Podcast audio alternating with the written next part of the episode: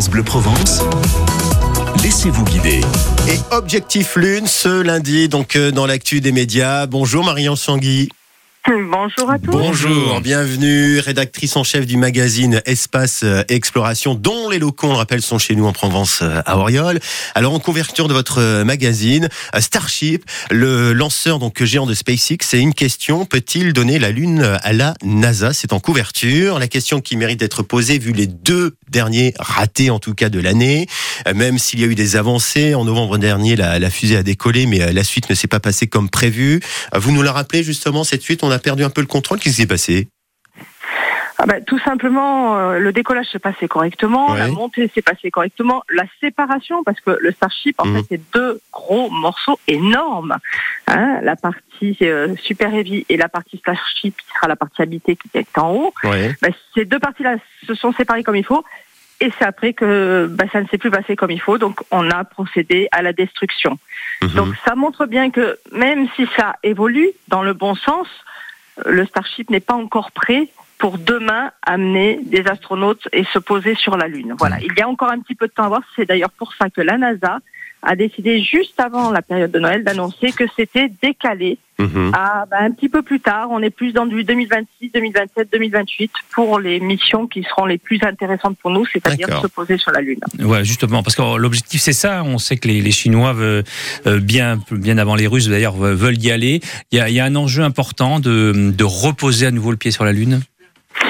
C'est un enjeu qui est géopolitique, Mhm. c'est un enjeu qui est un, un enjeu d'image, et puis à la fois pour son propre peuple, sa propre nation, c'est-à-dire que c'est quelque chose qui tire vers le haut, c'est du rêve, mais c'est aussi de la science, de la technologie, c'est tout ça. Et quand un pays s'engage sur une telle voie, il va faire travailler ses équipes, ses ingénieurs, ses, et, et tous les métiers qui dépendent du spatial, qui vont euh, par l'électricien, l'électro- l'électronicien, le chaudronnier, tous Mhm. ces gens-là vont travailler et ça tire vers le haut, ça développe l'industrie et puis la recherche, parce qu'on cherche des nouveaux matériaux, des nouvelles technologies pour aller plus loin, pour faire mieux, plus rapidement et moins cher. Donc tout ça, c'est bien pour le pays.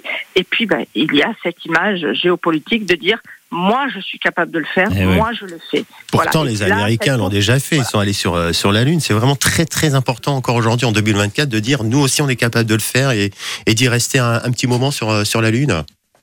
Bah, c'est un, c'est le 21e siècle. Mhm. Ça fait plus de 50 ans qu'on n'y est pas allé. Bah oui. lune, du moins au niveau humain. Et c'est important aujourd'hui que quelqu'un y retourne. Alors, ce sont les Chinois qui avaient dit qu'ils y allaient. Bon. Et comme les Américains ne pouvaient pas supporter que quelqu'un Ouais. d'autre que eux y retourne, à ce moment-là, ils ont dit, bah, on s'y met et on s'y met tous ensemble. Donc là, on a une course. D'ici 2030, ça devrait être très amusant. Ouais, euh, là, on est en 2024. En attendant 2030, euh, est-ce qu'il y a un événement à ne pas manquer euh, cette année euh, 2024 qui vient de, à peine de démarrer?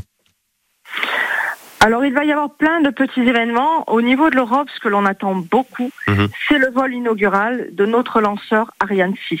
Ouais, Eh oui. L'Europe actuellement est un peu clouée au sol et c'est très important pour nous, Européens, de retrouver notre lanceur et notre indépendance pour tout ce qui est sonde, satellite, cargo et, et le futur. Donc ça, ça devrait intervenir entre la mi-janvier, et, euh, pardon, la mi-juin et la fin juillet. On l'attend beaucoup, ainsi que l'arrivée de petits lanceurs de, de- du New Space, qu'on appelle le New Space, c'est-à-dire des petites entreprises privées. Mhm. Il y a tout un tas de petites choses comme ça qui vont arriver. Et puis, ben, des, des allées vers Phobos, par exemple, la lune de Mars, Idéfix, qui devrait se poser sur Phobos, qui va partir très bientôt. Donc voilà, il y a plein de petites choses et des choses importantes au niveau de l'Europe et de la recherche Mm. scientifique européenne. Et toutes ces choses, eh bien, on va les découvrir dans le magazine Espace et Exploration. Donc, euh, Starship, euh, le lanceur géant de SpaceX, peut-il donner euh, la Lune à la NASA? C'est la question que vous posez et des éléments de réponse à l'intérieur. Et évidemment, on va suivre tout cela. Je rappelle que le magazine est édité chez nous à Auriol. Espace-exploration.com, c'est le site internet. euh, 8,90€ chez votre marchand de journaux. À très vite, Marion Tanguy. À très vite. À bientôt. et Bonne année à tous. Et bonne Ouais, année merci. également avec euh, plein d'infos euh, spatiales euh, pour cette année 2024. Rédactrice en chef du magazine Espace Exploration.